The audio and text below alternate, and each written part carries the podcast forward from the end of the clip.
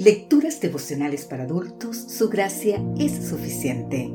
Cortesía del Departamento de Comunicaciones de la Iglesia Dentista del Séptimo Día Gascue en Santo Domingo, capital de la República Dominicana. En la voz de Sarat Arias. Hoy, 14 de marzo, ¿ustedes me van a ayudar? El libro de Romanos en el capítulo 11, versículo 29 dice, irrevocables son los dones y el llamamiento de Dios.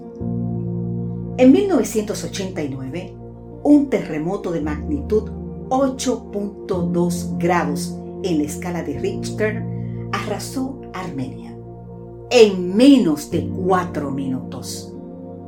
En medio de la total devastación y el caos, un padre corrió hasta la escuela donde esperaba encontrar a su hijo. Al llegar, descubrió que el edificio estaba destruido hasta los cimientos. Envuelto en llanto, recordó la promesa que había hecho su hijo. Hijo, pase lo que pase, yo siempre estaré contigo para ayudarte. Oh. Y fue allí, justo en la ubicación del aula de su hijo, donde inició su labor de rescate. Otros padres, madres, bomberos y policías, todos con buenas intenciones, querían lograr persuadirlo. Es demasiado tarde.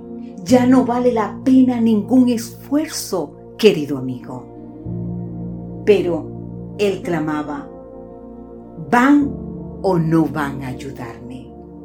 Y seguía excavando piedra tras piedra, escombro tras escombro sus fuerzas decaían y las manos le sangraban.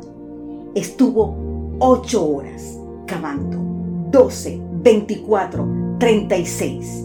Y cuando ya llevaba treinta y ocho horas cavando, al retirar un gran trozo de piedra, oyó la voz de su hijo y lo llamó con todas sus fuerzas. Armando. Emocionado, escuchó la voz de su hijo. Era débil pero segura. Papá, les dije a otros chicos que no se preocuparan, que tú nos ibas a salvar. Tú me prometiste que pasara lo que pasara, siempre estarías conmigo. Aquí estamos, 14 de los 33 alumnos. Tenemos miedo, papá. Tenemos hambre y sed, pero gracias a Dios estás aquí. Cuando se derrumbó el edificio, se formó una especie de cuña que creó una cámara de aire que nos salvó la vida, papá. ¿Cuántos yacen bajo los escombros del pecado? Ya casi sin oxígeno, sin ninguna posibilidad de salir por sus propios medios. ¿Cuántos necesitados de un equipo de rescate que actúen con urgencia, perseverancia y sacrificio? Querido amigo, querida amiga, nosotros somos la única oportunidad de otros. Nuestro Padre, con corazón sangrante, clama y nos dice, ¿ustedes me van a ayudar o no me van a ayudar? Pablo nos muestra en el versículo de hoy que la elección soberana de Dios por Israel, como así también por todos los creyentes de todos los tiempos, es inmutable porque es la manifestación de su carácter de misericordia expresado en la búsqueda, el rescate y la restauración del pecador. Somos colaboradores con Dios. Querido amigo, querida amiga, hoy, como Jesús, debemos buscar y salvar lo que se había perdido. Todas nuestras energías, sueños y prioridades deben ser encausadas en la obra de salvar a las almas por las cuales Cristo murió, porque la más alta de todas la ciencia es la de salvar almas.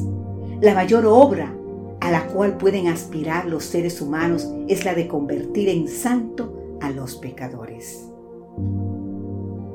Querido amigo, querida amiga, una vez más, en este día, que nuestra respuesta sea tan irrevocable como el amor de Dios.